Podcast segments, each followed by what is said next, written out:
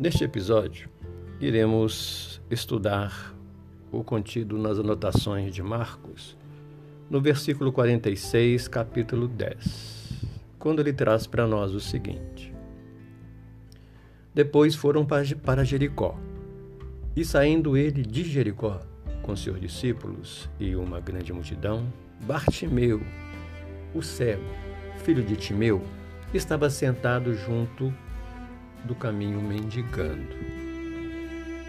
Reflitamos sobre o versículo. Depois foram para Jericó.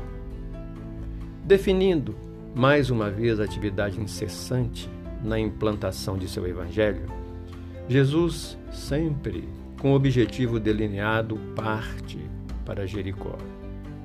O depois registra a dinâmica que demonstra prosseguimento, continuidade. Sem dúvida, devemos, em qualquer iniciativa, fixar a meta que pretendemos atingir.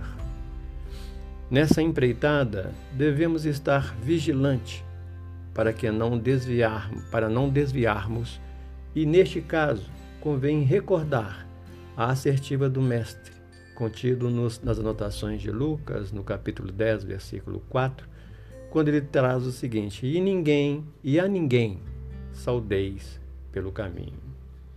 Se o destino de Jesus e seus discípulos era Jericó, cidade de comércio desenvolvido, em que interesses materiais preponderavam, obviamente a disposição de servir, de cooperar, constituía o motivo de sua viagem.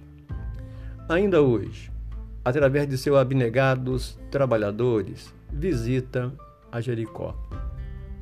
Essa Jericó de nossos envolvimentos, proporcionando-nos a chance de identificação com os padrões de sua espiritualidade. Segue o versículo. E saindo ele de Jericó com seus discípulos. Do mesmo modo que se dirige a Jericó, na sequência de sua missão, ele ali não permanece. Saindo, mas esclarece quanto à necessidade de não nos fixarmos onde predominam a preocupação de ordem material, os interesses transitórios. A vinculação a tais ambientes pode nos levar a correr risco de, marginalizado do reto caminho, mantermos afastados, esquecidos dos fatores espirituais. Sequencia o versículo e uma grande multidão. Depois foram para Jericó, e saindo eles de Jericó com seus discípulos e uma grande multidão. Multidão, agrupamento disposto a seguir um líder. No caso, multidões seguia Jesus em decorrência de sua autoridade, de seus feitos. Uns o seguiam pelos pães que multiplicavam, outro pelas curas que realizavam, outros ainda pelos sinais que levavam a efeito. No entanto, a multidão oscila. A mesma que ovacionou Jesus na entrada triunfal em Jerusalém, veio a pedir a sua morte. Entre Jesus, os discípulos e a multidão se estende a diversidade de piso na escala ascensional. Segue o versículo. Bartimeu, o cego, filho de Timeu. Marcos diligenciou para que ficasse expresso o nome daquele que fora beneficiado através dos séculos. Jesus vem sensibilizando e auxiliando multidões, mas a mensagem de cunho educativo e pessoal acaba por alcançar cada criatura individualmente, de acordo com seus potenciais e necessidades. Valendo-se da situação, aquele cego abre as válvulas do coração na busca não apenas da visão física, mas principalmente da visão espiritual. O registro Bartimeu, filho de Timeu, já que o próprio prefixo bar significa filho, ou seja, filho de, torna notório o fato de que, mesmo e principalmente destituído de recursos ou condições materiais, pode o espírito conquistar pelas vias de seu sentimento mais acurado os reais valores de sua redenção com Jesus? Quantos têm sido felicitados com adesão à nova vida em razão de penetrarem as faixas reencarnatórias com lesões e deficiências a lhes favorecerem a caminhada? Mateus nas suas anotações no capítulo 18, versículo 9, traz para nós o seguinte: E se o teu olho te escandalizar, arranca-o, atira-o para longe de ti. Melhor te é entrar na vida com um só olho do que tendo dois olhos seres lançado no fogo do inferno. Segue o versículo. Estava assentado.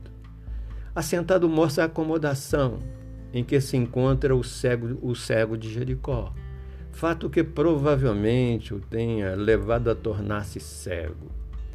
Essa indiferença ou inércia pode constituir-se na causa de deficiência no encadeamento das experiências, conduzindo-nos à marginalização, à desatualização frente ao progresso que se faz com ou sem a sua participação.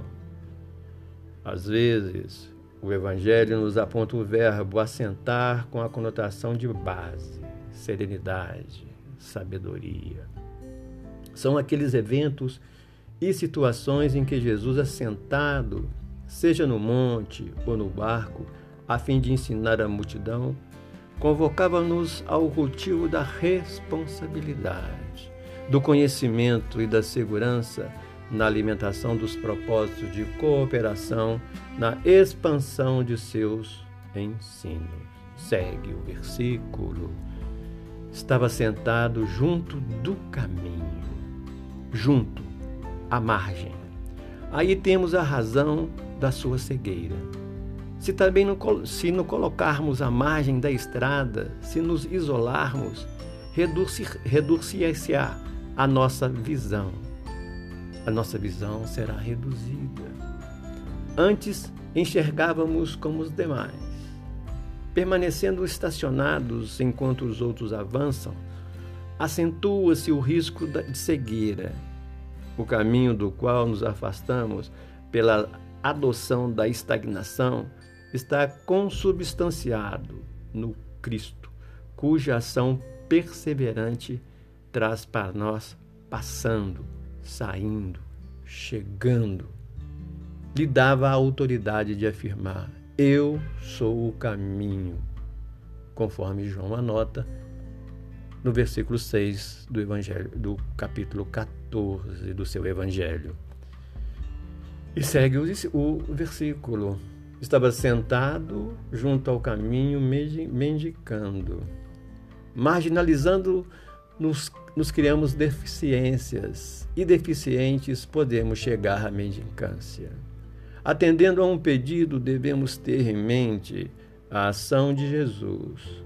Dá a quem te pedir e não te desvies daqueles que quiser que lhe emprestes. A quem te pedir e não o que te pedir. Jesus pede para nós dar a quem te pedir e não o que te pedir.